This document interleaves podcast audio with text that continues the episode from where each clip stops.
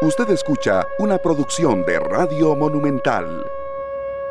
La radio de Costa Rica esta tarde en Monumental, la radio de Costa Rica, así es, 3 de la tarde con 9 minutos. Bienvenidos, muchas gracias a todos por cerrar semana eh, acá con nosotros en eh, Monumental, la radio de Costa Rica, en los 93.5 eh, FM de Monumental. También los que están con nosotros ya conectándose en el Facebook Live Canal 2 Costa Rica y las personas que están eh, en carretera, que están fuera de nuestro país, que están en su lugar de trabajo en distintas maneras escuchándonos. Muy contentos de cerrar una semana, la verdad, bastante intensa en la que tenemos un programa pues de corolario de la semana muy, muy completo, muy variado y también con sorpresas. Compañeros, bienvenidos. Hola compañeros, ¿cómo están? Muy buenas tardes. ¿Todo, bien? ¿Sí? Buenas tardes, sí, todo muy bien. Gracias. Qué dicha, nos alegramos muchísimo y les agradecemos montones a ustedes que nos acompañan, ya sea en el carro, en la oficina, en su casa, a través de Canal 2 Costa Rica, los que incluso nos escuchan a través de nuestro podcast. Gracias de verdad a todos por acompañarnos.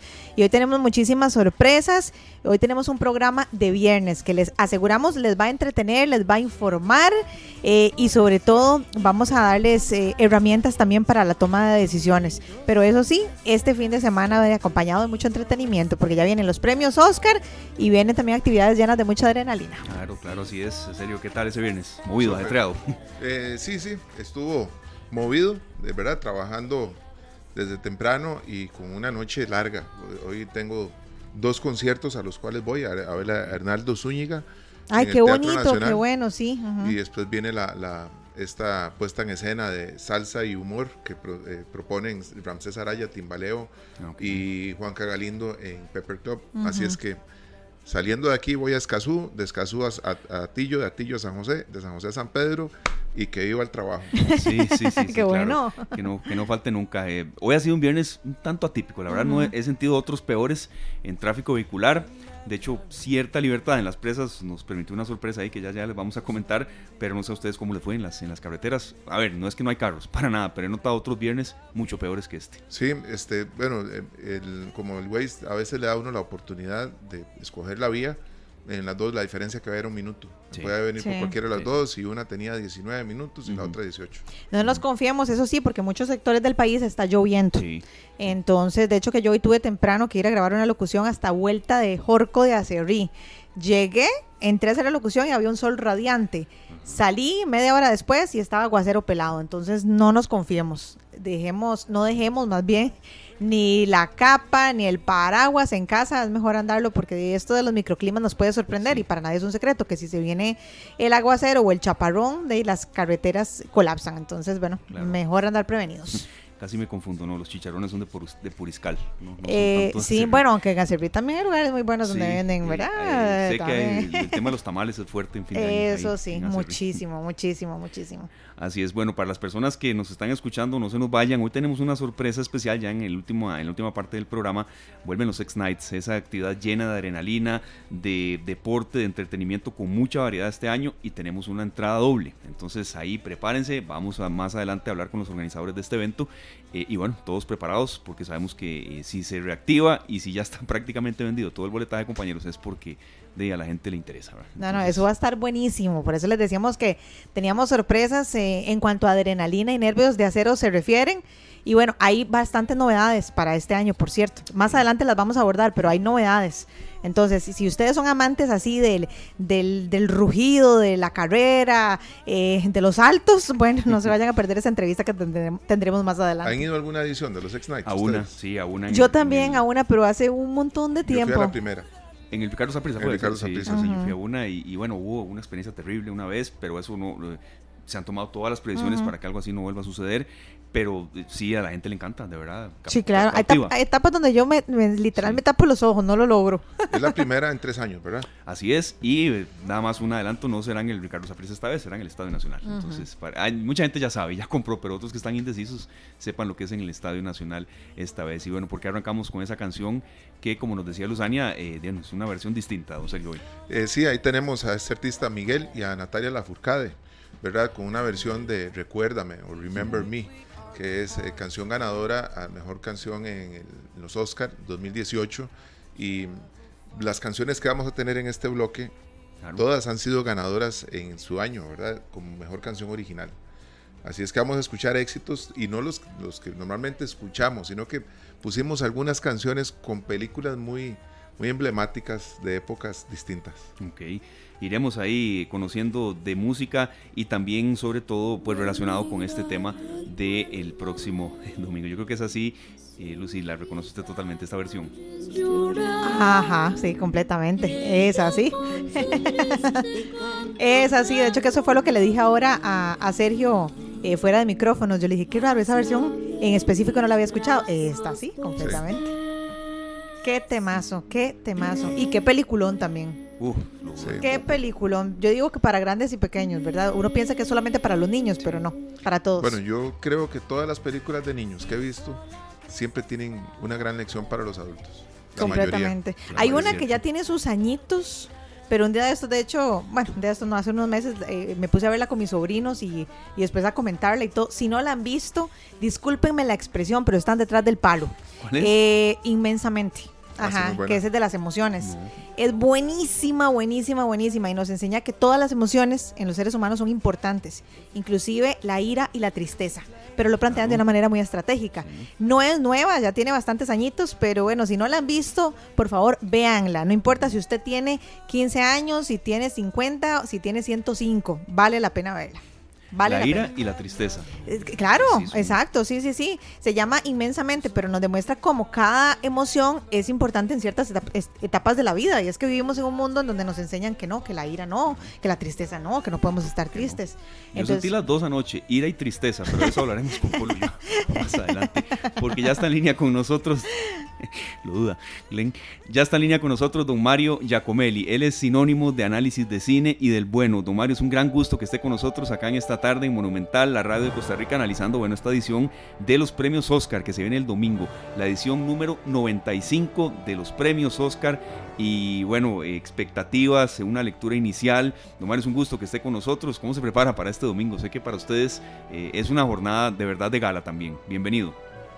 Muy buenas tardes, muchas gracias. Eh, sí, efectivamente, aquí estamos, estoy a la espera de con mucha expectativa porque creo que este año los los premios Oscar están ah, bien interesantes y difíciles de pronosticar, sobre todo eso es lo curioso que me parece que que no hay ganadores así como asegurados o garantizados. Por lo menos eh, yo no, no, me atrevería a, pronosticar nada en la categoría de mejor película del año. Hay otras sí que tal vez sí uno se puede atrever a, a decir, eh, por ejemplo, en el, en el, ámbito de la animación, eh, creo que hay una película que está un poquito por encima de todas las demás.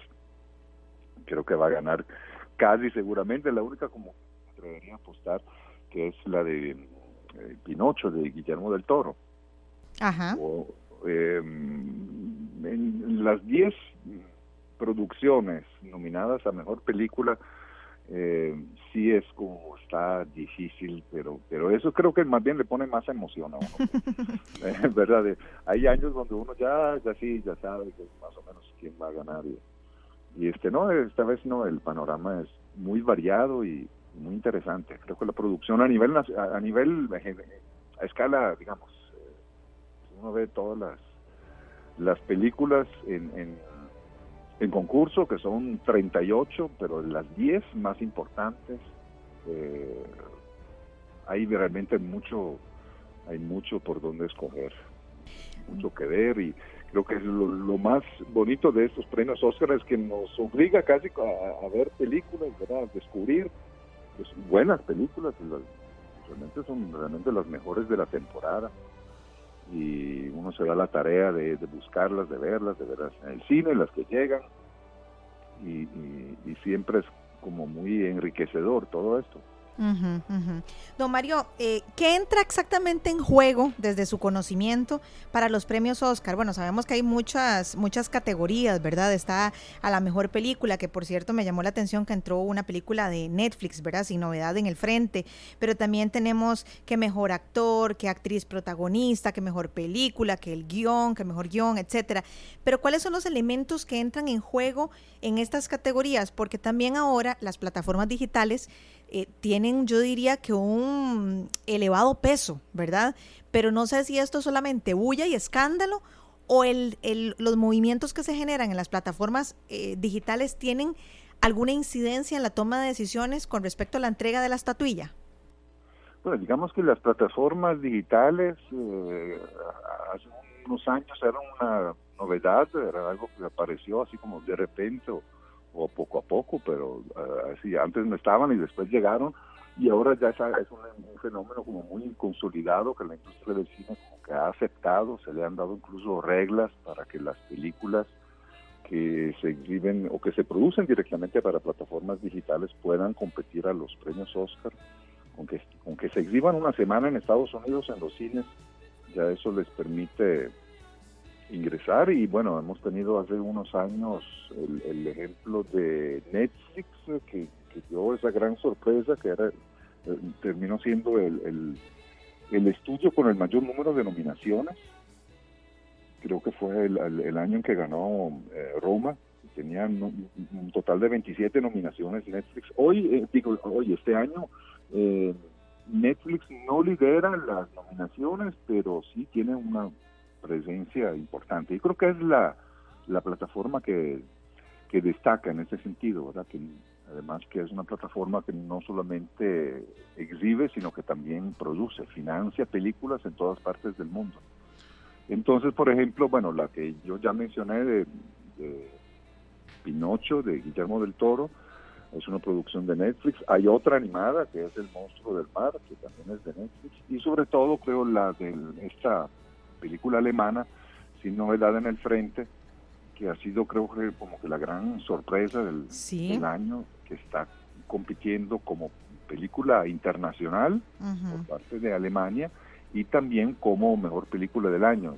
Está en la condición de, hacer, de repetir esa hazaña que hizo hace unos años eh, eh, Corea del Sur con Parásitos, que fue la primera vez en la historia que una película extranjera ganara también a mejor película internacional. Yo no creo que el signo de edad en el frente como dé para tanto, pero estoy casi seguro que sí en la categoría de película internacional es la que va que va a alzarse con el con el premio más importante, que es una lástima también porque son realmente muy muy buenas todas las películas eh, internacionales que compiten este año. Sobre todo hay una que es un poco la que representa a toda América Latina en el, en el certamen de los Oscar, que es Argentina 1985. Es muy buena realización, muy importante por, todo el trasfondo histórico que, trata del pasado de Argentina, de la dictadura militar y cómo se resolvió eso. Eh, pero yo creo que tiene este esta gran competencia que le da sin novedad en el frente, que es todo un caso también. Si hablamos de eso también, pero sin novedad en el frente eh, es, una película basada en una novela antibélica muy conocida que se publicó en 1929 y en 1930, un año después de publicada, fue llevada al cine por primera vez y en esa época se convirtió en la, eh, bueno, una de las primeras películas ganadoras del Oscar. Así que incluso podría hablarse esto, de que hay un refrito, por así decirlo, que de una película ganadora que también gana. Claro. Eso, eso hay que verlo, ¿verdad? Es, todos son especulaciones. me encantan estos días previos a los premios Oscar porque uno eh, anda fantaseando, imaginándose quién podría ganar y ya después el, el, después del domingo ya no hay nada que especular, nada más que ver quiénes quedaron grabados en la historia del, del cine, digamos. Claro. Porque la historia del Oscar es un poco la historia del, cine, es lo que queda. Don Mario, es bonito ver cómo se, se va formando esta telaraña, ¿verdad? Llamémoslo así, de los Oscar, cuando una película es nominada como mejor película, pero también tiene al mejor actor eh, nominado al mejor actor de reparto, o una película no es la mejor película nominada, pero tiene el mejor actor de reparto, la mejor actriz de reparto, la mejor canción, y cómo se va entretejiendo todo esto y se vuelve en una noche mágica, don Mario. Exactamente, claro, sí, sí, es una, noche de como de mucho glamour, de mucha ilusión para todos, ¿no? solamente para la gente ya como del gremio, los que están nominados y los que votan, sino para todos los que amamos el, cine. Es algo que de mucha ilusión, expectativa. Sí, acá veo, porque estoy viendo al nominado a Mejor Actor de Reparto por la película eh, de estos grandes amigos que se ven con esa encrucijada, ¿verdad? Que realmente uno dice, cómo un, una actuación, ¿verdad? Tan, tan intensa eh, hace que una película resalte en Almas en Pena. Eh, y creo que nosotros, de los que hemos sido testigos de muchos, muchas entregas de los Óscares, vemos cómo estos actores hacen que la película adquiera un valor superior. Los espíritus de la isla, ¿verdad? Usted me está hablando. Almas en pena. Me, enredo ahí con los títulos, pero es que Almas en pena de, debe ser eh, Los espíritus de la isla. Es el título con el, la que se está, con el que se está exhibiendo en, en América Latina. Almas en pena es el título que tiene en España. estamos hablando así de esta, seguramente de esta. Claro producción irlandesa que es brillante, de verdad es como muy original, tiene, bueno, virtudes formales, una fotografía que es exquisita y ni siquiera está nominada a mejor fotografía, pero sí, tal vez el aspecto de, actuación es lo más destacado, porque no, es cualquier película que tiene cuatro actores compitiendo ¿verdad? En, distintos, bueno, uno por, como mejor actor principal, dos como, perdón, Colin Farrell, dos eh, actores secundarios, Brendan Gleeson y, este jovencito tan... Eh, Barry, Barry, ajá. Y, de actriz secundaria también, que es muy buena, Kerry Condon. Eh, la verdad que, bueno, son esos casos donde incluso cuando hay en una misma categoría dos artistas que compiten para, por la misma película, a veces como que se eliminan entre sí y hay como un tercer afortunado que sale ganando. No sé si este será el, caso, pero la verdad que es una eh, es una categoría bastante peleada. Ahí está también Jude Hirsch, que es un actor muy querido. No sé si lo recuerdan de la teleserie Taxi por supuesto, claro. Bueno, tiene un historial, creo que hizo como eh, 100 películas, entre películas y series de televisión, y ahora tiene una sola escena en la película esta de Steven Spielberg, de los Fabelman, pero se roba el show. Es, es increíble como una sola escena puede hacer, hacer de un personaje que se convierta en algo inolvidable. Don Mario, eh, en, en materia así de, de los eh, premios Oscars, a veces eh, es una caja de sorpresas para los que no somos tal vez cinéfilos. Yo quería una, una interpretación suya del, del tema de, más que cinéfilos, pues expertos en cine, ¿verdad? Porque a, algunos nos encanta el cine y, y, nos matriculamos a veces con alguna película. Yo sé el fenómeno que ha sido la película La ballena, con la buenísima actuación de Brendan Fraser, este actor estadounidense, ¿Qué expectativas hay con respecto tal vez a, este caso específico que ha sido tan mediático, de la transformación que este actor tuvo, de una trama que en algún momento eh, muchas familias se pueden sentir identificadas? No quiero hacer aquí muchos spoilers si la gente no ha podido ir a verla, porque de verdad se recomienda, es buenísima. Eh, sobre eso, básicamente, don Mario, de algunas películas que tal vez a la gente le gustan muchísimo, pero luego no se llevan ninguna estatuilla, un poco la valoración, y de esta película sí quería una, un aporte suyo, este, sobre todo la actuación de Brendan, eh, don Mario. Claro, bueno, la película en sí, La ballena me parece que es muy, muy buena, eh, una gran realización, incluso desde el punto de vista cinematográfico, porque es una película basada en una obra teatral que se desarrolla casi todo en una sola en un solo ambiente, en un solo en una sola habitación, podemos decir, no exactamente, pero pero sí y, y entonces pudo caer en ese problema de sentirse como muy teatral, pero el, director Darren Aronofsky la dirige tan bien que, no siente uno eso. Vive realmente la, la situación eh, de este protagonista con este problema muy grave realmente de, obesidad, una obesidad severa, que sabemos que es, es un, bueno, en Estados Unidos es un problema de salud pública ya, y que toca, digamos, eh, a muchos espectadores les, va nos va a impactar por una u otra razón y idealmente todo gira alrededor de, esta, de este personaje donde uno admira, bueno, el trabajo de maquillaje que está nominado al Oscar. En la categoría categoría de maquillaje peinado porque transforman al actor Brendan Fraser de una manera impresionante y ese ya es un gran logro, pero sobre todo la actuación de él yo creo que es eh, realmente fuera de serie, es el, es el mejor trabajo hasta el momento de un actor al que antes no, no se le había dado mucha importancia, digamos, desde el punto de vista de la del, del puro talento histriónico, así interpretativo, aunque la verdad que ya en el pasado, yo recuerdo una película que se llamaba Dioses y Monstruos, donde él trabajaba eh, de manera sobresaliente, pero esta es su mejor película, es, un trabajo, una caracterización muy muy intensa y, hace toda la película, realmente. Esa es muy recomendada, aunque yo siempre hago la advertencia que vayan preparados, que no es una película alegre, ¿verdad? Que es una de esas películas donde uno... Eh, Hay que llevar toallitas. Ah, no sé, tampoco, digamos, yo no sé si es tampoco así como, eh, como para conmoverse, no, pero son, es una película muy muy triste en el fondo. Y no sé, a mí me parece que el, tema de esto de la, de la tristeza es casi que el único tema común que me he encontrado en esta edición del Oscar en, casi todas las películas. No hay realmente películas alegres o, eh, inspiradoras o esperanzadoras, todas, casi todas son caracterizadas por un sentido como de, eh, son películas tristes, apesadumbradas, que, tratan temas eh, complejos y, que, no sé, mm, me parece que son, reflejan como una situación, como un, malestar generalizado.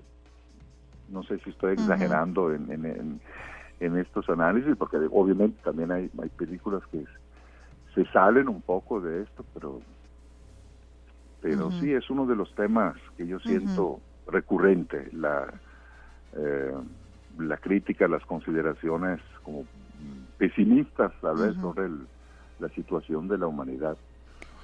Don Mario, bueno, ahora que estamos hablando de Brendan Fraser y esta película que ha dado tanto de qué hablar, yo diría, eh, o por lo menos por lo que he estado leyendo en los últimos días, que dos de los actores que se están peleando o más sonados, digamos, para ganar esta estatuilla de mejor actor protagonista son justamente Brendan Fraser por The Whale o La Ballena y también Austin Butler por Elvis. Obviamente son películas muy diferentes, como usted decía, ¿verdad?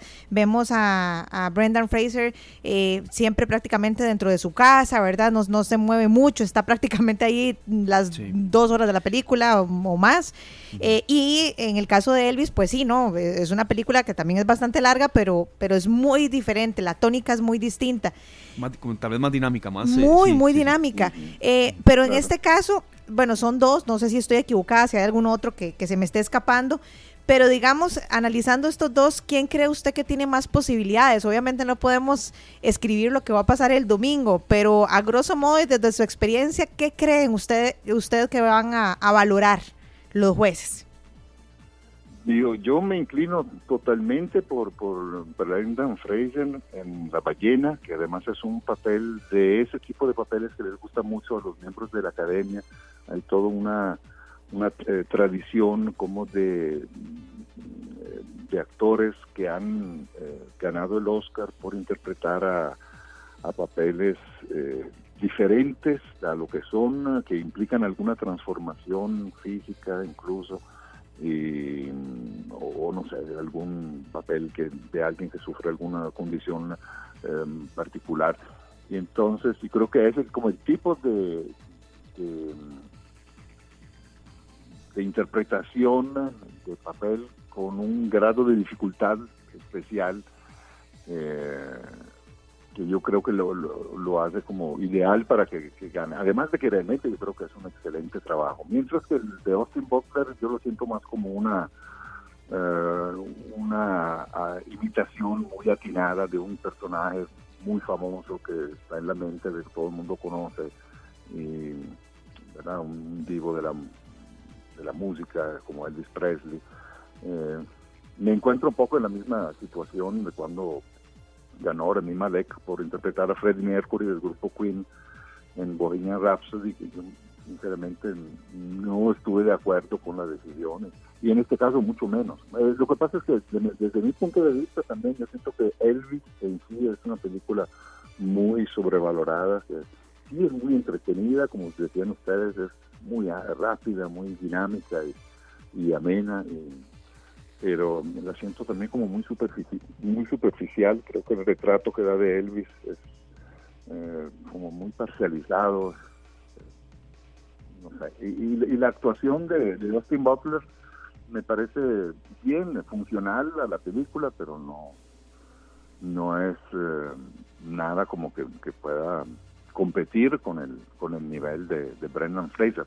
Lo, que sí digo que tal vez eh, en, mi caso sería como mi actuación favorita personal este año será la de Bill Nighy, que es un veterano actor eh, inglés de 73 años que que vi en esta película Vivir, Living, bueno, que es una de las películas que no ha llegado a los cines nacionales, por ahí se consigue, digamos, no, profundicemos en eso, pero hoy en día las películas se consiguen. Hasta las que nos llegan a las salas de cine. Y, y la actuación de Bill Nighy en esa película sí me parece espectacular, es algo muy, de mucha sutileza, de eh, muy distinta incluso a la de Brendan Fraser. Las dos me parecen geniales, pero vean que es que esta categoría de actor principal en realidad es, eh, también se podría hablar de, los de los otros. También Colin Farrell, por Los Espíritus de la Isla, es otro que entrega su mejor eh, trabajo de, una larga carrera, de una trayectoria muy importante y, y, es como se supera a sí mismo o, Paul Mezcal, que es un jovencito que nadie conocía, que salió, bueno, como Austin Butler también está casi empezando su carrera y, me parece sorprendente su, su desempeño en After Sun. Eh, en fin, no, yo en esta categoría sí me inclino totalmente por Brendan Fraser, pero pero todo puede pasar, ¿verdad? Incluso yo he visto que Austin Butler ha, ha ganado premios anteriormente y y está realmente siendo eh, citado por, los medios como el, la principal competencia de, Brendan Fraser. Le, voy a hacer una pregunta con un actor que ganó un Oscar también interpretando a un artista. Bueno, él tuvo la oportunidad de, conocer al artista durante el rodaje, que es este cuando eh, la película Ray, de Ray Charles, ¿verdad? Ajá, eh, claro, Jamie Foxx. Jamie Foxx gana el, el premio al mejor actor. ¿Qué le pareció a usted ese, ese triunfo de Jamie Foxx, Mario? Mm. Es otro caso de, de, una una película que eh, como película en sí no me pareció extraordinaria, pero sí como gira muy alrededor de la, de la caracterización del actor y el actor es, es idéntico, es James Fox. ¿Verdad? sí, sí, totalmente. Pero digo, son, son ah, son papeles también que, son difíciles eh, por un lado y fáciles por el otro, en el sentido de que son eh, hay que estudiar mucho el, cuando es cuando se trata de una persona que realmente existió y que sobre todo que es muy famosa hay que estudiarla hay que ver cómo hablaba cómo cantaba cómo se movía. Y, hay que hacer un trabajo realmente como de imitación pero sin que sin que se vea como una imitación, al mismo tiempo tratando de compenetrarse, de de, de,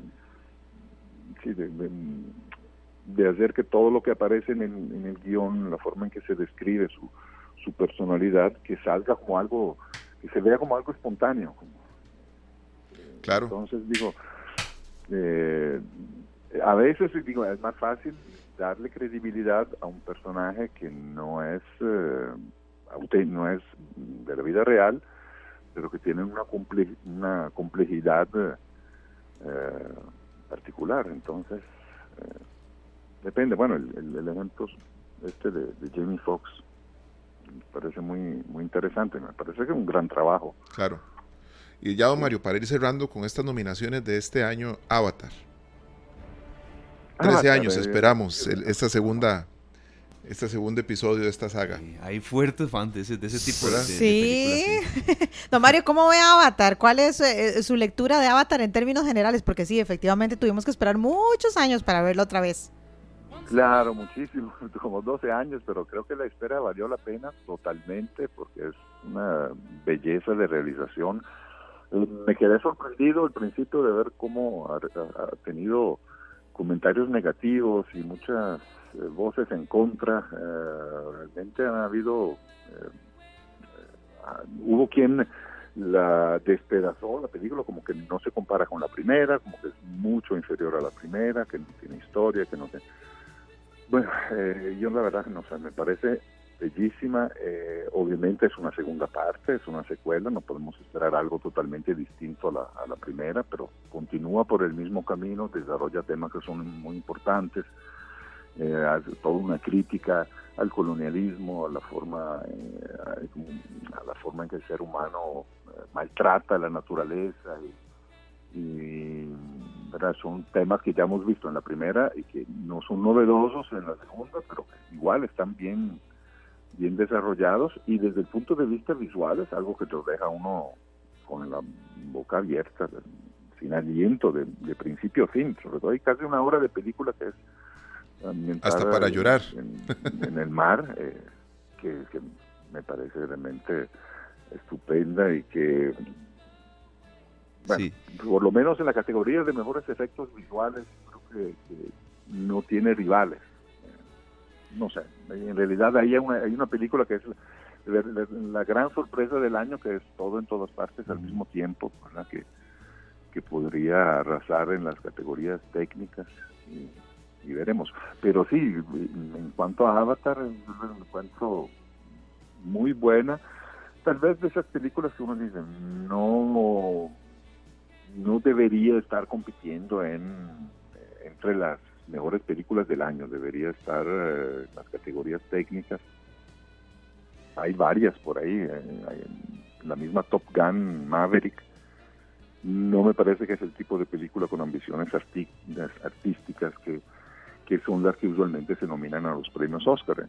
Uno ve una tendencia que se ha dado en los últimos años a una apertura y a, incorporar los blockbusters y hasta las películas de superhéroes y eh, un tipo de cine abiertamente comercial que no debería tener cabida en, el Oscar.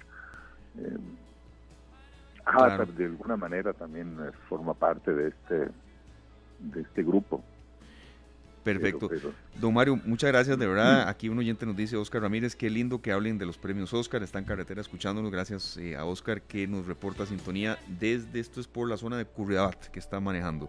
Y eh, gracias, Oscar nos queríamos ya em, pues despedir, don Mario y Luzania. Siempre hay aspectos como de color que no son los esenciales. En esta entrevista creo que lo, fuerte lo, hemos tocado, pero también de los Oscar tienen mucho color, que la vestimenta, que el conductor, lo que sucedió con Will Smith fue no lo principal de estos premios, pero dejó una, una, huella fuerte y, queremos una opinión también de, don Mario en eso. Sí, es que estábamos, estábamos investigando aquí, eh, don Mario, y bueno, vimos o leímos que Chris Rock eh, rechazó presentar los Oscars de este año 2023 y cuando se le cuestionó, se le preguntó que por qué, él dijo que, de que es que básicamente sería como volver a la escena del crimen, porque el año pasado, en realidad, de quién no hablaba de lo que sucedió. Es más, no sé si ustedes estarán de acuerdo conmigo, pero como que nadie hablaba más bien de las películas ni nada, sino que todo el mundo se pasaba el video. ¿Viste el golpazo que le dio Will Smith a Chris Rock? ¿Verdad? Entonces, y opaca algo más importante. Exacto. Entonces, ¿qué, se sabe de este año, don Mario? Yo no sé si usted eh, tiene conocimiento de quiénes serán los presentadores o ni idea, o porque ya sabemos que Chris Rock definitivamente dijo, no señores, ahí no voy. Ah, sí, bueno, yo sé que el, presentador principal, el, anfitrión de la noche va a ser Timmy Kimmel, que es un presentador televisivo, el, eh, anfitrión de un famoso programa de entrevistas. Después hay varios presentadores invitados y yo creo que todos están esperando de alguna manera que haya algún pequeño escándalo como el del año pasado porque significó, significó un, un, aumento en el, en el rating, ¿verdad? en el índice de audiencia de la transmisión, eh, que había venido decayendo lamentablemente en los últimos años. Bueno, sobre todo el, el, año de la pandemia fue donde eh, se dio el, rating más bajo de, de, la historia del Oscar Y, el año pasado, incluso con lo de Will Smith, eh, se, se generó un enorme interés. Entonces creo que todo el mundo está a la espera de ver si se puede esperar en algo en algo parecido como que, despierte la imaginación de la gente, pero no sé. Deberíamos El morbo, el eh, morbo. Volver a la, cuestión, a la eterna cuestión del, del año pasado que muchos se preguntaban si será que algo había organizado, planeado antes, o si fue simplemente así un exabrupto de Will Smith que se incurrió en, Todavía queda esa duda. Pero sí, sí existe la duda, ¿verdad, don Mario? Si eso fue planeado. Se compara ah, incluso con una escena de otro momento. sí, claro, es que en esos programas todos está tan calculado al, al, milímetro, ¿verdad? incluso se vio tan bien la escena como si los camarógrafos estuvieron listos para captar el momento. Tal vez no, pero, pero siempre queda uno con esa duda, sobre todo considerando de que realmente fue un beneficio enorme para todos, hasta para Will Smith. Will Smith ganó el Oscar y después que lo hayan eh, echado de la academia, creo que no, no, le afecta mucho. Está creo que está más famoso ahora que, nunca. Y no sé hasta qué punto le puede haber afectado eso, incluso su, su última película que, que, fue totalmente ignorada por los, por los premios Oscar. Pero la verdad que no, nos no puedo ni, siquiera decir si con razón o no, porque no la he visto. Pero sí tenía una película del 2022, Will Smith, que no, que no dejó mayor huella. Entonces digo, fue algo que para bien o para mal sirvió a la industria, sirvió a la, transmisión, eh, generó más interés de la cuenta. Eh, eso siempre son, como dicen, aunque se hable mal, es mejor que se hable. A veces, a veces esa frase es, es, es, muy, es muy usada, es cierto. Don Mario, muchísimas gracias, de verdad. Aquí bromeamos un poco los tres. ¿Cuántas películas ve usted al día, don Mario? ¿O no? ¿Hay un promedio? ¿Cómo, ¿Cómo es su día en eso? Ah, mi regla es que hay que ver una, una película diaria para vivir bien. Claro para estar en buena salud, una película diaria es lo ideal. Y para estar en forma. Si son más, eh, ok. Puede Mejor. que no sea en exceso, porque ya después de cinco o seis películas les, aseguro que no está bien. Ya eh, es, demasiado. ¿Y cuántas son las, las películas las que más ha visto en un día? Creo que fue eso. creo una vez que estuve eh, haciendo reportajes desde el Festival de Venecia, son estas actividades maravillosas de, de cine y cine que empiezan a las 8 de la mañana y terminan a las 2 de la noche haciendo películas todo el día y, y, me dio chance de ver seis en un día. Pero le digo, no es recomendable. Lo hace uno como por trabajo, pero ni las disfruta. Al final está uno cansado y es, es rarísimo, sí. se enredan en la cabeza y después cuando uno la piensa, ay, esta escena a cuál película pertenecía, se les enredan a uno. No, no, por eso. y en esa época llevaban libreta y tomaban otros, porque es imposible. Perfecto. Don Mario, muchas gracias. Una diaria para todos. Ok, eso es lo mínimo entonces. Eso es para mantener una buena salud, dice usted. bueno, dependiendo de qué tipo de película, porque una diaria, si es muy mala, termina uno depresión, Dios guarde, ¿verdad? Sí, cierto. Muchas gracias, don Mario, por su tiempo, por habernos atendido y como siempre, compartirnos de su conocimiento. Muy amable.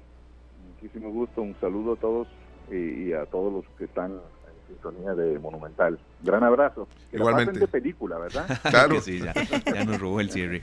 Muy amable, era don Mario, don Mario Giacomelli, un crítico de cine y sobre todo una persona pues eh, muy amable, muy afable que siempre nos colabora. Gracias a Laura Ortega también por, por la sugerencia que nos ha dado de muchos temas que vamos a ir desglosando ahí con invitados, con ella también, por supuesto, con los compañeros de Nova Cinemas y, y sí, que vaya al cine la gente, ¿verdad? Es una, es una industria que, que, se reactivó totalmente y que a uno lo hace, como dice don Mario, vivir momentos de película. Compañeros, ¿cuáles? Vamos a hacer aquí una especie de sondeo y si la gente quiere participar con nosotros en el Facebook Live, eh, Canal 2 Costa Rica, bienvenida también su opinión. Glenn, ahí vaya apuntando porque se lo vamos a preguntar también. ¿Cuál es la película que ustedes no se cansan de ver? Yo, eh, ahí ya pensé yo en, la respuesta, habiendo también pensado en la pregunta. Sueños de fuga eh, con Morgan Freeman, yo la puedo ver 15 veces, la he visto como 7 y, y, si la están dando y ahí la veo, la vuelvo a ver pero eso, en, esto es muy subjetivo, ¿verdad? Aunque hay películas que uno dice, dice a esta persona esta no le llama la atención, qué género será el predilecto, pero bueno, eh, esto es cuestión de gustos también, pero a mí la que, la que yo no me canso de ver es eh, Sueños de Fuga, entre otras, ¿verdad? Pero esa es una que se me viene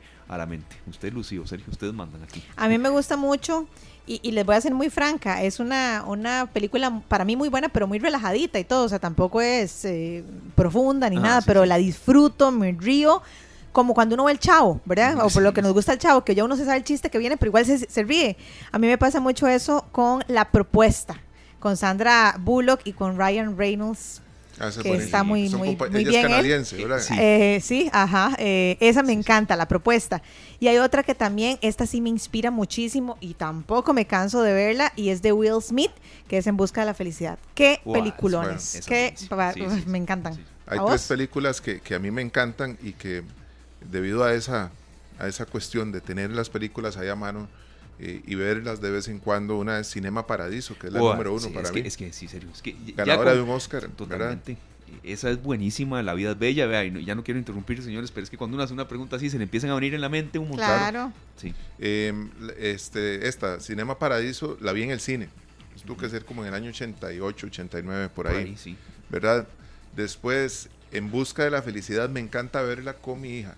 Ay, me gusta verla con ella. es otra cosa. Eh, hay otra película que me encanta, que se las recomiendo, que se llama Violines en el Cielo. Violines en el Cielo, que es espectacular. Pero de cada, cada quien, ¿verdad? Sí, mira que Violines en el Cielo no, no sé, no la No, yo no la he visto tampoco, ¿de qué es? Por favor. Bueno, y, y O sea, es un drama, Es una pareja, sí, que, que, necesitan ver qué hacen porque son músicos y, y están en, un, en una, tomando decisiones y de un pronto a otro la vida del muchacho cambia. Tiene que buscar un trabajo para poder sostenerse y el trabajo que encuentra es en una, en una funeraria. Pero tienen que verla porque en realidad es algo maravilloso. Es, es subjetivo, pero también uno va aprendiendo, eh, porque hay, gente que da nombres que uno no, los tiene en el radar, ¿verdad? Esa película lo hace uno replantearse el valor que le da uno a la vida y a las despedidas sí, Sí, sí, ahí están las de Glenn, están buenísimas. Eh, vamos a decir, las City of Angels, El Gladiador, buenísima. Ah, sí, bueno. Y, sí, y Bohemian, Rhapsody. Con la que lloran, señores. y Coco, con esa yo con mi esposa Indra lloramos en el cine. Coco, la, con la que estábamos hablando hace un ratito. Eh, pero bueno, puede que no, puede que a nadie le genere eso. O con la que recuerdan haber llorado ahí. Eh, eh, uy, My Sister's Keeper, eh, una de de Cameron Díaz también. Yo, voy a ser muy honesta, todas las que tocan el tema del cáncer obviamente me tocan un tema muy, muy, muy, ¿qué podría decir? Muy crucial para mí, muy vivencial. Entonces esa de Cameron Díaz me hace llorar. también hay otra que se llama como como All of a Star, que, que, la canción la canta Ed Sheeran, digamos, la del tema, de hecho, que también tiene que ver con cáncer. Fue pucha, ¿cómo es que se llamaba? Ahorita investigo y les cuento. Esa también me gusta mucho y me hace llorar. Pero sí, a mí en realidad no es muy difícil que me hagan llorar. se dan un beso y yo, ya se besaron, qué dicha. Eh, Ay, qué lindo. Hay dos películas con las que se me hace muy fácil llorar y, eh, y en las dos está la misma actriz, es Whoopi Goldberg. La primera se llama El color púrpura de 1985 y la segunda, El largo camino a casa. perfecto. De Whoopi Goldberg también. Sí, sí, sí. De, verdad es todo un tema el cine eh, y sobre todo creo que conozco muy poca gente que diga no, no me gusta el cine o prefiero otra cosa. No, no. Entonces eh, estamos hablando de esto porque el domingo es la edición números, número 95 de los premios Oscar. Gracias a Omar Yocomani y la gente que nos ha aportado. Y bueno, ahí estaremos también a la expectativa de qué suceda. Eh, dependiendo un poco, el lunes haremos de un especial tal vez con, otro invitado distinto ahí para, para dar cobertura a un tema que sabemos que la gente habla mucho, eh, City of Angels. Con eso usted lloró Glenn. Sí. Así es. El Cinema Paraíso es de 1988. De 1988. Eh, en aquella época, eh, mi hermano Oscar trabajaba en un video, entonces teníamos la obligación, nosotros lo, asumimos como, un, como una tarea para el trabajo de él, de ver películas todos los días. Ah, claro. Para, para que él tuviera como recomendarle a los clientes. Ah, ok. Eh, ese fue el timo, ¿verdad? Sí. Ese es el pretexto.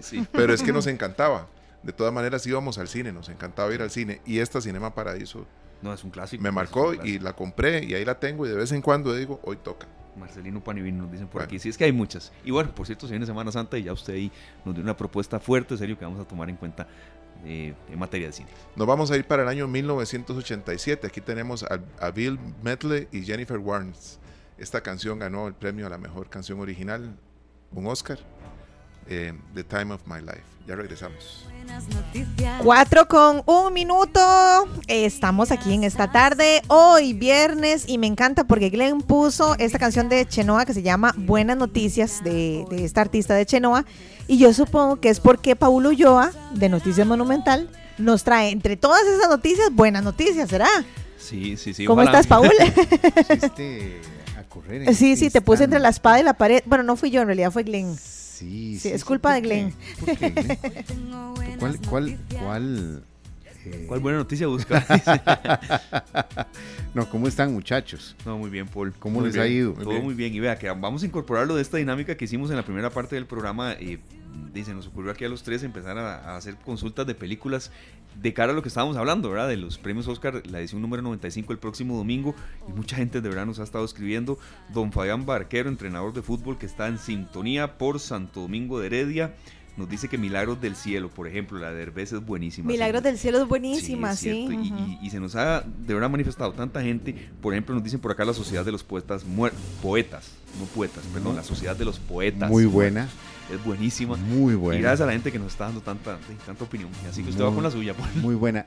Digamos, Esa que usted puede ver 10 veces y si se la encuentra otra vez, la vuelve y ahí va, y ahí va. Sí, que me- uno está haciendo zapping y, y Sí, le y aparece y, la quedo, deja. Sí, y me quedo. Sí, sí. Y bueno, yo sí soy, eh, tengo una afición por el cine un poco clásico, eh, y pero no, no- siempre hay, hay otras películas eh, más o menos comerciales que sí, uno se las vuelve a, a ver y, y se queda ahí en el zapping. Me encanta El Ciudadano Kane, es una, una película Sí, sí, sí. que incluso la, la tuve que buscar para tenerla. Y eso ya Ajá. es, ya sí. es. mm, Otro nivel, otro nivel. Sí, ya ajá. eso es otro nivel para verlas, para verla con calma, porque sí es una película un poco eh, pesada. Y eh, también hace poco vi Casablanca y dije, no, esa película hay que volverla a ver. Las de Semana Santa, Ben Hur, eh, Los Diez Mandamientos, eh, Sansón y Dalila. Eh, ¿Cuál es otra de, de muy clásica de Semana Santa? Eh, La Pasión.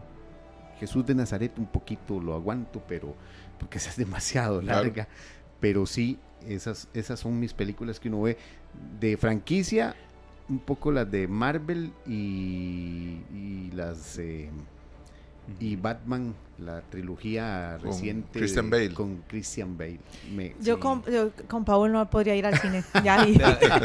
ya vi. Hay gente, no sé si les pasa, hay gente, con- es más, con mi esposo me pasa, que sí, todo lo que sea así, superhéroes y de... Le de- lo atrapan. con- Sí, conste, sí, yo- de la, la guerra de las galaxias y todo eso. por ejemplo, o sea, no, por hombre, ejemplo, bueno, sí, la Guerra de las Galaxias veo las todas. 8, las 9. Perdón que te interrumpa, 10. perdón que te interrumpa. Ve que yo con la guerra de las galaxias, ve que no me gusta nada de lo que no exista.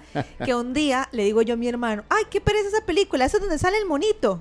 Y se ha Uy. enojado. Claro, claro, claro. Me dice, ¿cómo que el monito? Y yo, sí, sí, el monito ese, el monito Chubaca. chiquitico. No, el otro monito, Ah, eh. uno verdecito, Oh, Ah, no. Oh, Dios mío. Uno chiquitico. sí, Para mí eso es un mono. No, no.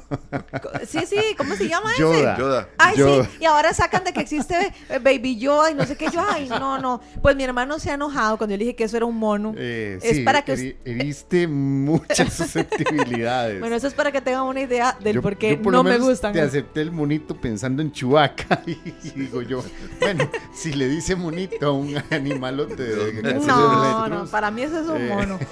Verde, pero. Ay, Dios, bueno. eh, Ay, Dios mío. está, está- Vean, a mí me están diciendo que a Paul eh, no le preguntemos de música de películas y series porque siempre se las ganaba todas en las fiestas infantiles. Eso es cierto. Bueno, ¿eh? un día vamos a hacer un concurso, a ver si es cierto. Bueno, vamos a ver, compañeros. eh, ¿Ese es del monito? no, eso es ¿Eso qué es? Semana Santa. eso es Semana Santa en España, por lo que Ah, póngale volumen. Ah, ok, de Semana Santa. Esas son las películas Santa de Paul. De Semana Santa Las que en le gustan a España, Paul. donde Ujú. Hay una procesión que a mí me ha llamado mucho la atención, que cada vez que puedo la, la, la- la veo, a veces no la agarro porque sí salimos eh, por lo menos a, a darnos una vuelta ahí al, al centro de Escazú. Hay una procesión de los legionarios en España, que es con el Cristo de la Santa Muerte. Es un- una procesión militar muy fuerte eh, que hay en España creo que es el jueves, jueves santo, jueves o viernes santo. Pero qué procesión mm, tiene un significado tremendo y por dicha en televisión española lo, lo, lo pasan y le explican y van explicando cada significado. Bueno, esa es una procesión fuertísima. Creo que sí, creo que es esa. Exacto. Van los legionarios con con esa enorme imagen del Cristo ya crucificado y la llevan en la mano, en hombros y en la mano y lo van alzando y bajando. Bueno, es, es una es una procesión muy, muy, muy fuerte de las que yo trato, trato de no perderme. Pero Ahí está el, nombre específico de lo que estamos escuchando. Legionarios cantando al novio de, la, muerte. Bueno, sí, es, es pesada, es una procesión que si logran agarrarla, véanla y, busquen el significado, porque sí, para los legionarios, por ejemplo, eh, recordemos que los legionarios eh, son este grupo militar que tiene que partir al, al desierto eh, a defender muchos de los territorios que España y Francia tenían ocupados en, en esa zona. Y crean esa, esa parte de, para defender bueno, los intereses en España, en, esas, todas esas zonas de, desérticas, eh, que, bueno, ya eso es un poco de historia más, más reciente, ya después se independizaron y todo, pero la Legión Española y la Legión Francesa siguen vigentes. Bueno, vamos a lo que a lo que vinimos. A lo que vinimos. Por favor, las noticias. Eh, vamos a ver, hay una, digamos que hay una buena noticia. Ah, bueno, se había buena noticia. Reanudó la exportación de productos avícolas a Nicaragua y Honduras, que estuvo suspendida por la detección de eh, la detección de casos de gripe aviar. Recordemos que la gripe aviar eh, o influencia, influenza aviar se mantuvo en eh, algunas fincas en Parrita, en Punta Arenas, desde febrero del año de febrero anterior, pero se confinó a las a los lugares, se confinó a las fincas y esto permitió que la gripe aviar que mm, o la influenza aviar que se mantuvo solo entre las aves no eh, tuviera una repercusión a otras granjas en otros en otras partes del país. Así que ya hoy el Servicio Nacional de Salud Animal comunicó que se reanudó la exportación de productos avícolas a Nicaragua y Honduras, así que podemos considerar eso como una buena noticia. También podemos considerar eh, como una buena noticia eh, el ingreso de 66 mil vacunas eh, pediátricas y bivalentes contra la COVID-19 y que precisamente esta semana el Ministerio de Salud ha contabilizado una disminución de los casos por COVID-19, eh, en total de 4.926 eh, casos en la semana, una disminución de 637 casos en comparación con la semana anterior. Así que es una buena noticia que haya una, una leve disminución en, eh, en, estas, en estos casos de COVID-19. Ya un poco más eh, en otras noticias, eh, ayer hablábamos, recuerden, de que habían 300 expropiaciones pendientes para la... que hablamos que eran muchísimas, ¿sí? Sí, que eran muchísimas y que cómo era posible que eh, se iniciara un proyecto y que las expropiaciones fueran ahí... Para la Ruta 32. Exactamente, para la Ruta 32. Bueno, hay un proyecto que están impulsando los alcaldes y una diputada por Limón que eh, propone crear un fideicomiso para que se dé y se permita la, finalizar y eh, con esta rehabilitación y ampliación de la ruta 32. Eh, el fideicomiso sería con algunos bancos estatales y el financiamiento de esta obra. Para el financiamiento, la, ley, la iniciativa autoriza que el fideicomiso acceda a fuentes de recursos privados y públicos otorgados por entidades nacionales e internacionales. Así que eh, es una idea que está surgiendo recientemente en casos, en estos en este caso de esta ruta, que es necesario, necesario eh, reactivar, ampliar y sobre todo, ya que se empezó con una ampliación, se pueda terminar y tenga también las conexiones con las comunidades, porque recordemos que hay mucha crítica por los pasos los pasos, que las entradas, las conexiones entre las comunidades y la ampliación de la ruta. Eh, ¿Por qué? Porque va a ser un riesgo como está en este momento, que por lo menos en este momento es solo un carril que se tiene que atravesar. O en algunos casos uno o dos, pero ya si haces una carretera más amplia, las velocidades aumentan y va a ser muy riesgoso que eh, esos giros... Eh, debe haber una planificación con pasos a desnivel. Exactamente, ojalá pasos a desnivel, ojalá de algún tipo de, de estructura que permita que eh, usted puede entrar a, las comunidades con mayor fluidez. Pues, en la parte donde uno va ya avanzando, acercándose a Limón, donde ya se ve cómo va a ser esa carretera, uno se pregunta cómo van a ser estas familias para cruzar al otro lado. Bueno, véanlo como resultó en la, eh, bueno, la que está hecha entre Cañas y Liberia. Eh, hay algunos, hay unos, cada cierto, cierta cantidad de kilómetros hay eh, para que usted se devuelva. Hay una parte para que usted se devuelva. Pero aún así. Sí, porque si no, imagínese, tendría que desplazarse un montón de kilómetros para poder correcto, retornar. Correcto, pero aún así, esos, eh, eh, esos lugares se hacen pequeños para la cantidad de vehículos que van a entrar a comunidades y por eso, por ejemplo, entre, entre Cañas y Liberia, que es lo que ya está completamente construido, y ahora con la apertura de Limonal a Cañas, Recordemos que hay pasos y puentes a, desnivel para por lo menos entrar a Cañas, para por lo menos entrar a Bagaces. Eh, hay, hay infraestructura a desnivel que permita la entrada a una comunidad, a un cantón, eh, de forma rápida y expedita y que también permita no hacer tantas presas, ¿verdad?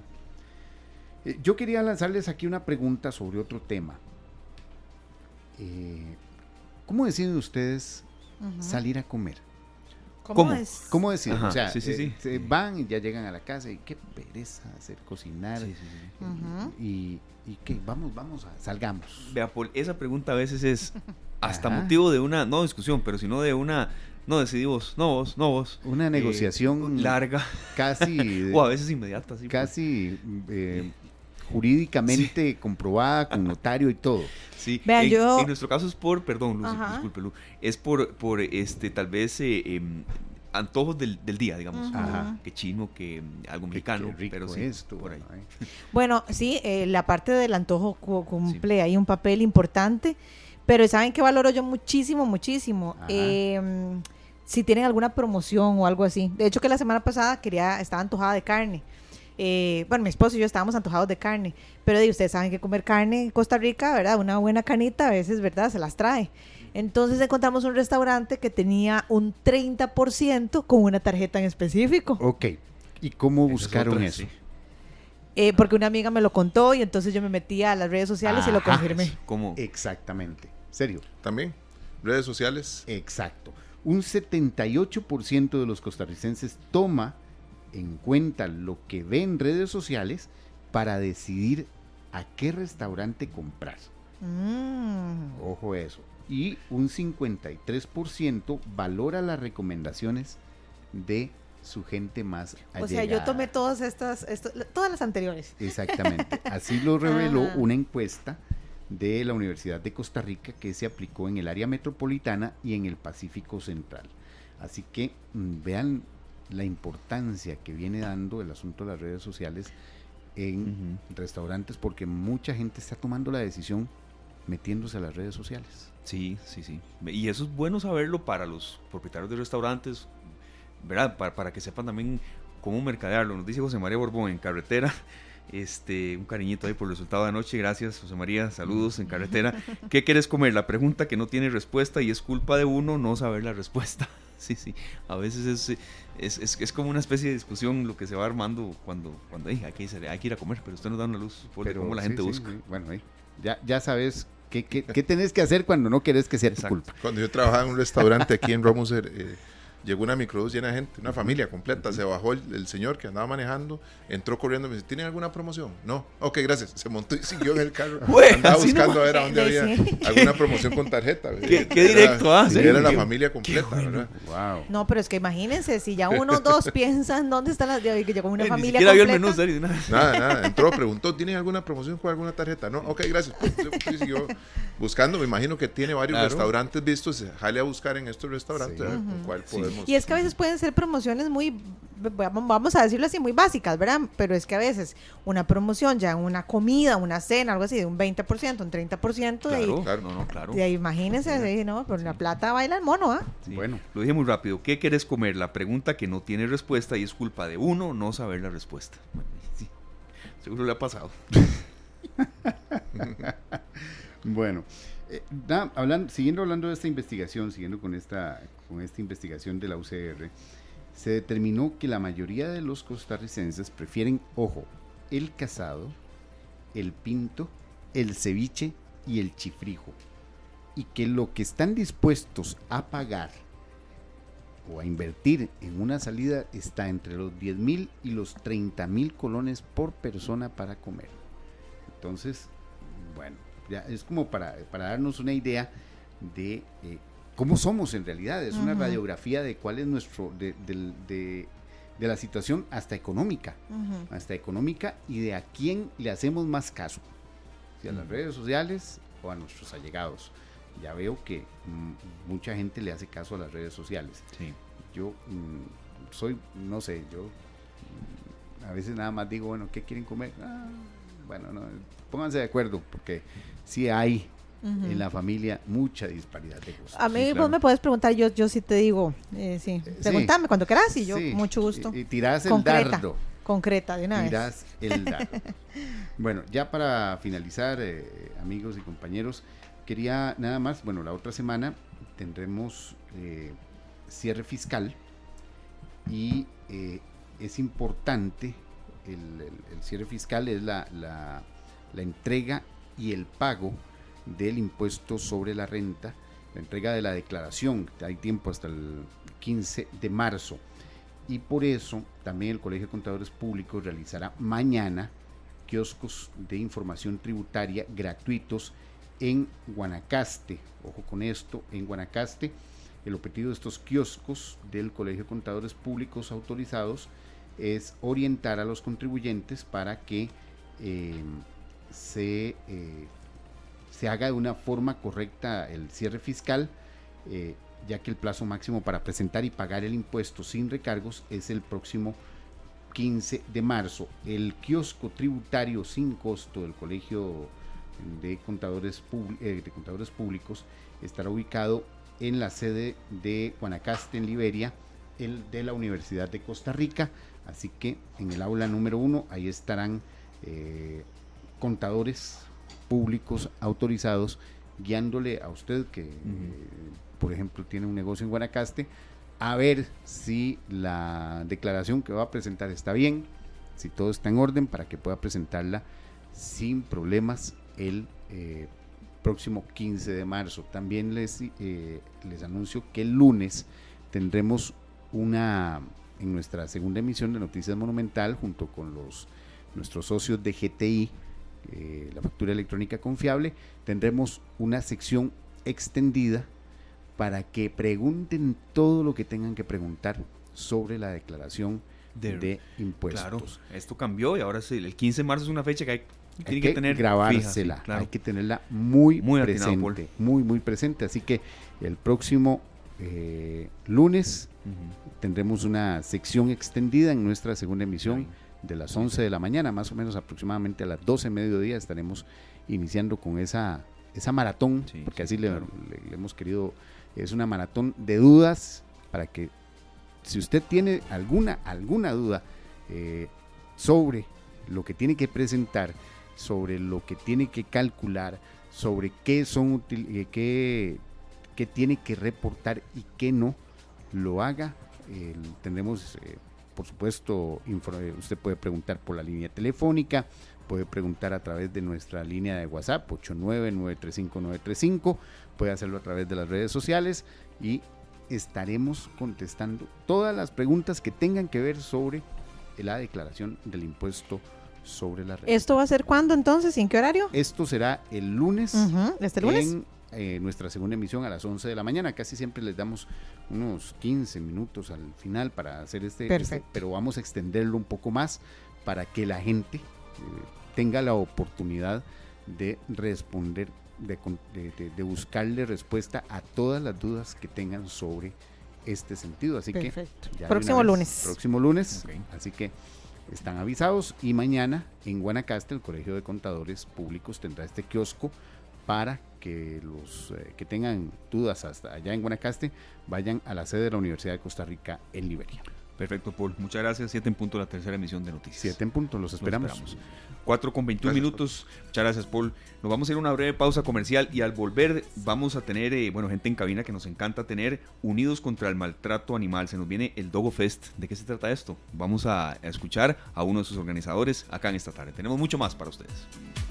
Las 4 con 25 minutos. Continuamos con más de esta tarde en este, pues, muy variado programa que hemos tenido y lo que estamos escuchando precisamente tiene mucho que ver con una actividad que será este fin de semana, el Dogo Fest. Compañeros, se nos viene y tenemos, eh, bueno, una invitada especial acá, productora de este evento. Así es, nos acompaña Jimena Formal, productora justamente del Dogo Fest. Eh, Jimena, bienvenida, muchas gracias por acompañarnos Gracias a ustedes por la invitación y el espacio. y contanos un poquitito cuál es el objetivo de este Dogo Fest y bueno, ¿y cuándo va a ser? Claro, el Dogo Fest este fin de semana, sábado y domingo, de 10 de la mañana a 4 de la tarde, en Club Hípico La Caraña. Como todos los años, nuestro enfoque es educar a los dueños y además este año buscar un poco luchar contra el maltrato animal. Entonces, eh, vamos a contar con diferentes charlas de diferentes especialistas, desde nutrición hasta adiestramiento canino y tocando también un poquito de bienestar animal. Las charlas van a ser de 11 de la mañana a 2 de la tarde, ambos días, va a ser bastante variado.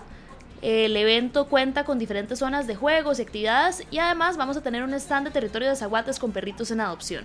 Ah, qué bonito está eso. Las personas pueden ir y de una vez salen con perrito. Con- Exacto, si van sin perrito, ya van con uno nuevo a la casa y si ya tienen, se pueden llevar dos o tres. Claro, qué bueno. ¿Cuánto tiempo de organización tienen ustedes eh, en- para la realización de este Dogo Fest que tienen, ya hemos visto por acá, pues mucha causa humana también?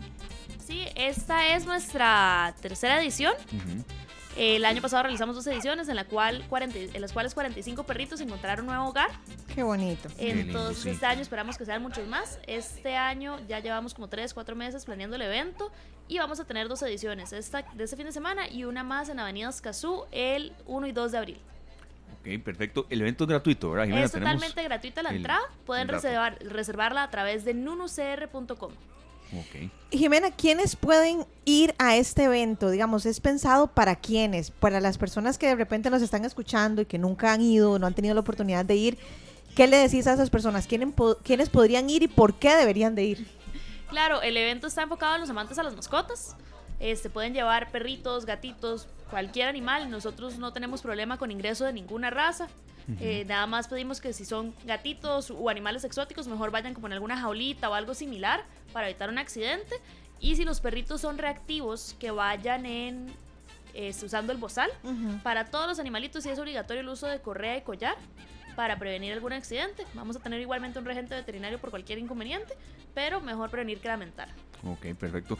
Viene regalona usted, ¿verdad, Jimena? Vea este kit aquí, Sergio, para la mascota eh, de la Ahí casa. lo estamos poniendo en chinao, cámara para así. que lo vean en Canal 2 Costa. Rica. Ahí está. Ahí está. ¿Qué tiene este kit, eh, Jimena? Que ya nos soplaron que vamos a regalar. Así es.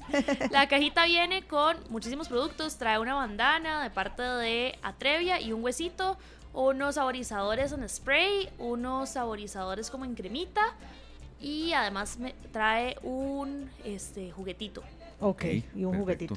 Bueno, para los amantes de las mascotas, habilitamos la línea telefónica. Nuestro compañero Glenn toma el dato nada más, el nombre, la cédula y lo vienen a retirar a cada central de radios. Gracias a nuestro compañero Héctor que sabe promoción por todo este evento y también la promoción que nos está dando acá en esta tarde. 905-222-0000. La primera persona que nos llame al 905-222-0000. Ojalá que, que tenga una mascota, evidentemente.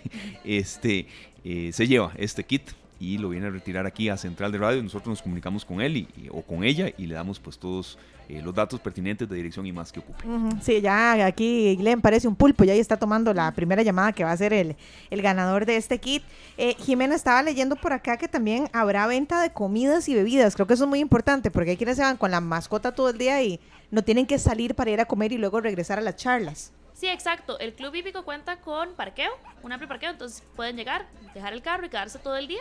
Vamos a tener ventas de comidas como eh, comida libanesa, pues salchichas alemanas, comida mexicana y además para los perritos ahí mismo, si se fueron sin la comida y le dio hambre al perrito en medio proceso, ahí vamos a tener diferentes treats, diferentes opciones de comida, desde concentrados, dieta cocida, dieta cruda, entonces ahí va a haber diferentes opciones tanto para los humanos como para las mascotas.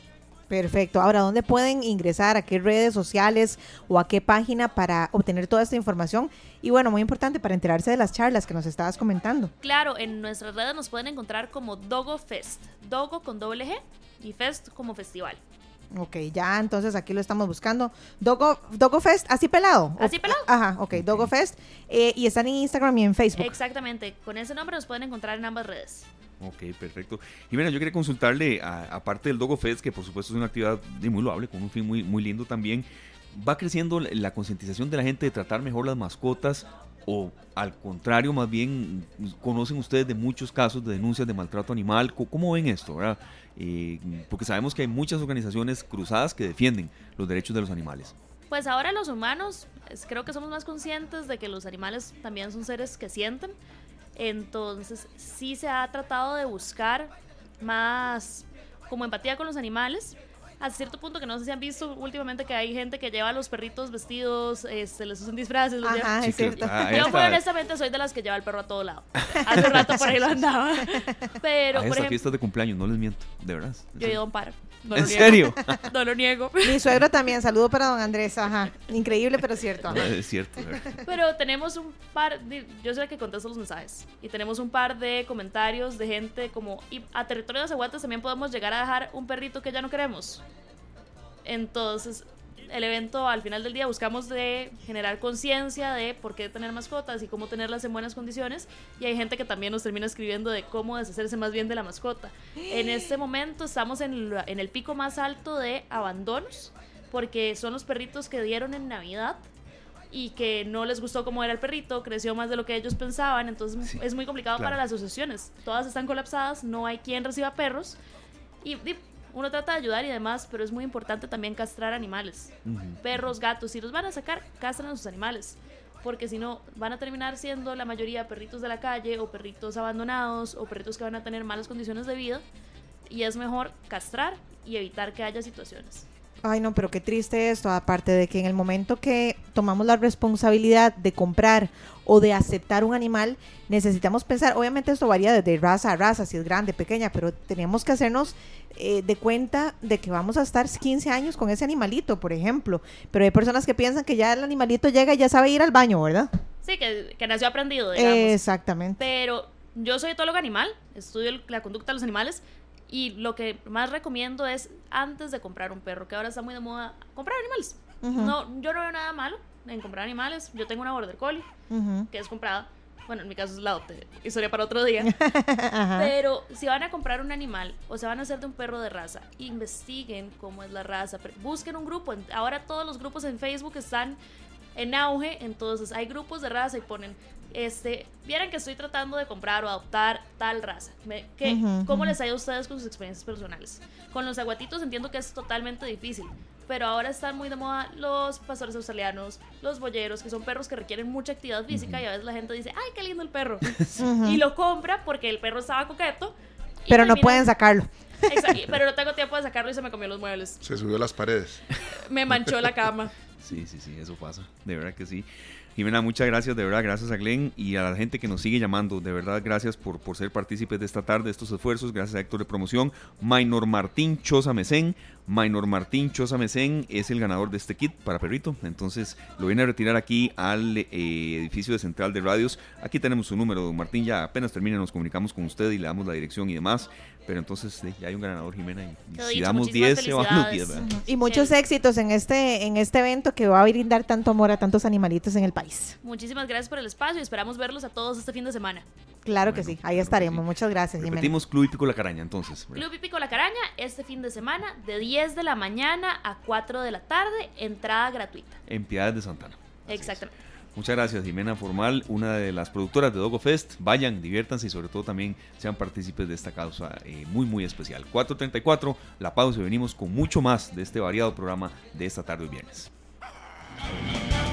Al ser las 4 con 38 minutos en esta tarde, llegó el momento del café, pero no el cafecito que nos vamos a tomar nosotros aquí. Ah, como que No, no. no, no, no, no. Tenemos que ir a un lugar porque se viene el Campeonato Nacional de Barismo. Y es por eso que invitamos, bueno, lo tuvimos como campeón de barismo el 2022. Nos representó también en el Mundial de Barismo en Australia. Aquí tenemos a don Ricardo Azofeifa, que le damos la bienvenida. Buenas ¿Qué tardes, Ricardo. ¿Cómo va la gente? ¿Cómo Hola está, Ricardo, ey, muy emocionado de, de poder conversar con usted nuevamente y no le voy a mentir, antojado de un buen café. El emocionado soy yo definitivamente porque si ustedes estuvieran donde yo estoy, estoy en el mall oxígeno, en el área de comidas, no piensen en comida, es que en serio, el escenario que tenemos para, para mañana es inmejorable. Tenemos espacio como para unas mil personas y tenemos eh, ya listo un espacio riquísimo para que los competidores se luzcan. Son siete baristas que buscan un tiquete que los lleve rumbo a Atenas, ahora en junio, si Dios quiere. Así es que eh, estamos celebrando la excelencia, estamos celebrando la innovación, los sabores frescos de la cosecha 22-23, que en este momento en muchas regiones ya terminó, en la zona alta del país apenas está terminando, así es que imagínense que chiva eh, tener la posibilidad de exponer al cierre de la cosecha 22-23 lo mejor de Costa Rica. Bueno, cuéntenos un poco, Ricardo, de cuántas personas aproximadamente van a participar en este Campeonato Nacional de Barismo y qué tuvieron que hacer para participar, porque yo creo que no es tan sencillo como, bueno, de yo quiero ir. Ok, son siete. Tenemos a Catalina, Catalina Madrid, de Cagua Café, Emiliano Helmut, de Simple Coffee, de Santana, eh, José Martín Páez, de Cofea Diversa. Déjenme ver, Jeremy Chávez, que viene representando eh, su proyectito Coffee and Grill de San Pablo de León Cortés. Am, y hay un par de compañeros que ahorita no preciso el nombre. Brother es uno, le decimos el brother, eh, muy querido por cierto. Eh, ellos tienen que preparar mañana una rutina de 15 minutos y hacer 12 bebidas. Cuatro de espresso, cuatro a base de leche y una bebida de corte original. Cuando mencionamos corte original es que tiene que describir qué elementos, qué ingredientes combinan con su espresso y qué le va a pasar a su espresso y en qué se va a transformar. Para citarles un ejemplo, tengo un espresso que sabe a sandía, pero con 5 gramos de fresa, ahora vas a ver a melocotón. Esto Impresionante. es parte de Sí, la qué, loco. Sí, es- es- está muy loco, porque, por ejemplo, el competidor con el que estamos entrenando y estamos apoyando usa unos ingredientes que transforma por completo la experiencia. La leche que utiliza modifica por completo la experiencia que se toma en expreso. Entonces mañana tienen que apuntar mucho a, a la descripción, el, que sea más descriptivo, la que sea más Ajá. descriptiva y puntual con lo que diga y ofrezca, va a tener la posibilidad de ganar. Entonces es muy entretenido porque el que viene, eh, primero va a entrar en contacto con una serie de descriptores que en la vida se imagina que están presentes en el café. Claro, don Ricardo, nos nace una consulta. ¿Quién decide quién gana? Digamos, tiene que ser gente que sabe muchísimo del tema, que haya tenido tal vez hasta experiencia internacional y, eso era un poco, nos nace esa duda ahí, en la parte de, mucho también de periodismo. El World Barista Championship tiene ya, el Campeonato Mundial de, de Barista tiene ya más de 22 años de estar eh, al aire y nació en Europa, nació en los países más fríos de, de- de- de Europa, donde más café se consume, Finlandia, Islandia, Dinamarca, Noruega. Entonces, allí empezó una cultura que se ha ido desplazando y, se ha- y ya llegó evidentemente a los países productores, que es un poco extraño si lo analizamos rápidamente. Deberíamos ser mejores describiendo y mejores consumiendo. Entonces, ¿Qué ha pasado? Se ha dado una formación integral de los jueces, eh, se estandariza precisamente lo que se busca y hay toda una programación y hay toda una capacitación que en este momento, mientras ustedes y yo estamos conversando, hay 10 jueces, 6 sensoriales y dos técnicos que se están junto con una juez líder que viene en representación del World Coffee Event, el, del, del evento global de café, que es como la entidad líder que supervisa que se dé y se apliquen las normas que se han venido mejorando desde su fundación en el 2003, 2001, perdón, en el 2001. Entonces, eh, hay toda una formación para responder su pregunta, hay todo un entrenamiento y hay toda una calibración previa del que quiere juzgar. Y el juez líder autoriza por aptitud, porque tampoco es que yo quiero ir y ya, porque yo he competido, tengo la aptitud. No, el juez supervisa si yo soy apto, si anoto, si escucho, si interpreto y si capto la idea de los baristas en esos 15 minutos. Ricardo, yo, yo tengo una pregunta, siempre la he tenido, creo que cuando hemos tenido la oportunidad de conversar con usted se la he planteado de alguna manera. Eh, sé que usted nos está explicando la cantidad de jueces, que hay sensoriales, que hay técnicos, etcétera, pero ¿cómo hacen para que no prime eh, la, parte objetiva, ¿verdad? Porque al fin y al cabo, eh, degustar de un buen café, no sé si estoy equivocada, de, en, mí, en mí puede generar un cierto efecto, en Esteban otro y en Sergio otro, pero en el caso de estos jueces, ellos tienen que ser completamente objetivos. ¿Cómo se hace para que prime esa objetividad y no tenga que ver con que ah, es que a mí me gusta más lo amargo, a mí me gusta más el dulcito, etcétera. No sé si me, si me doy a entender. A eso me refiero. A eso nos referíamos con la calibración. Al juez se le expone que es un sabor afrutado, que es un ácido, que es una calidad de ácido, eh, que es un amargo, que es una calidad de amargo. Se le explica que se quedan afuera todas sus preferencias y sus gustos y el, y el juez líder tiene la capacidad o la juez líder de discriminar quién no entendió qué es juzgar. Juzgar es escuchar, anotar y tener la capacidad de discriminar e identificar los sabores que la persona está describiendo, la persona que compite. Aquí se hace muy necesario que quien juzgue y quien compita consuma mucho expreso, porque no es lo mismo, y esto es aquí donde, como dice el dicho, donde la mula bota Genaro, porque el campeonato es de expreso, no es de catación, no es de café chorreado, no es infusión. Entonces, la máquina de expreso te presuriza la extracción y te la concentra.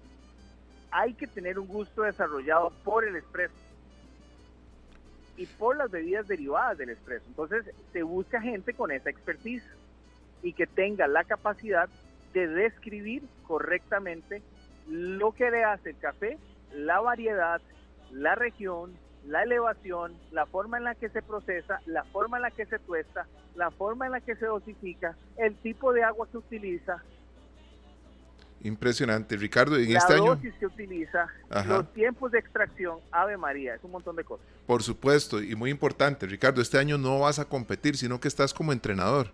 Es correcto. Eh, estoy estoy eh, colaborando con Emiliano Helmund, que es un joven de 28 años, es su segunda competencia.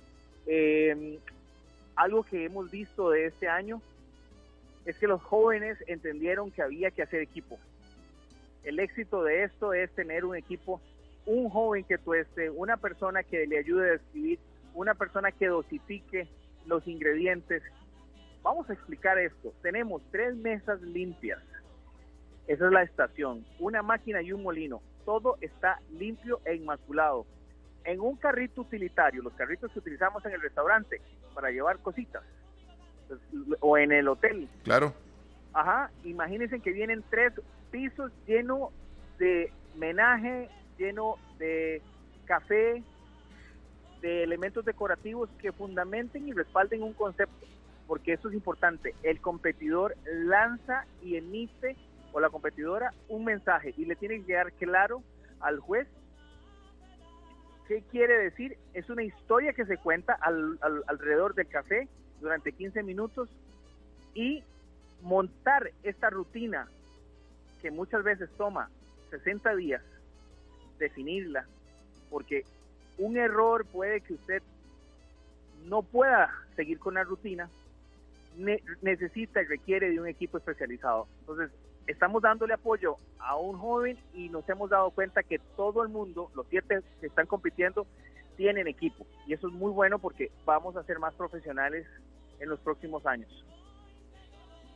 Perfecto, Ricardo. Muchos éxitos en esta competencia. Es mañana en el Mall Oxígeno. ¿A partir de qué hora? Para invitar a todos los amantes. Hasta las 7 de la noche. 2 pm hasta las 7 de la noche. Tenemos una, dos, tres, cuatro pantallas gigantes. Tenemos sonido incorporado, circuito cerrado. Así es que usted puede venir a comer, puede venir a, disfrutar. Ya te cuento, hay uno, dos, tres, cuatro, doce stands de café. Hay emprendedores de café de Costa Rica que quieren dejar mañana una huellita aquí en el Valle Central. Sí, mañana es puro café allá, el Festival Viva Café en el Molo Oxígeno allá en Heredia. Y bueno, sabemos que esto atrae mucha gente. Don Ricardo, muchas gracias, de verdad. Y el domingo, la final nacional de catadores. Sí, también. Sí, sí, sí. El, el, domingo a qué horas? 2 pm igual.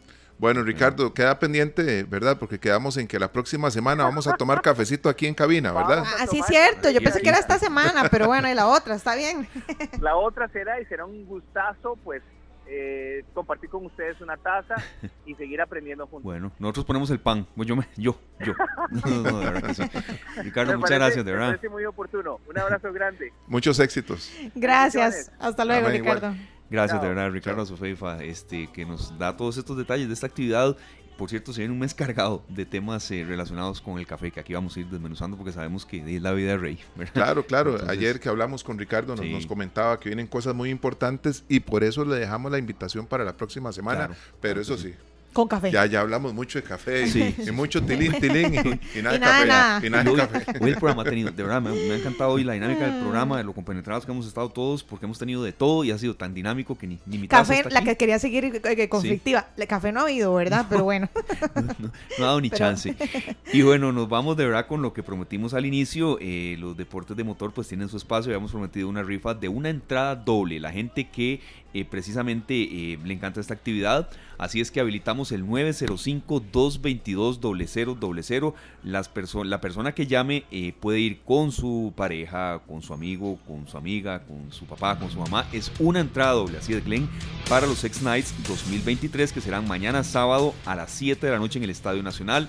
905-222-0000.